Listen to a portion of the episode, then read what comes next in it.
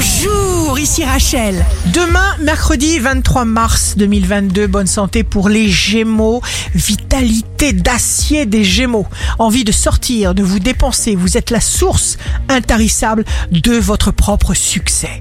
Le signe amoureux du jour sera la balance. Fiez-vous à votre cœur, chère balance, à votre intuition pour prendre chaque décision clé.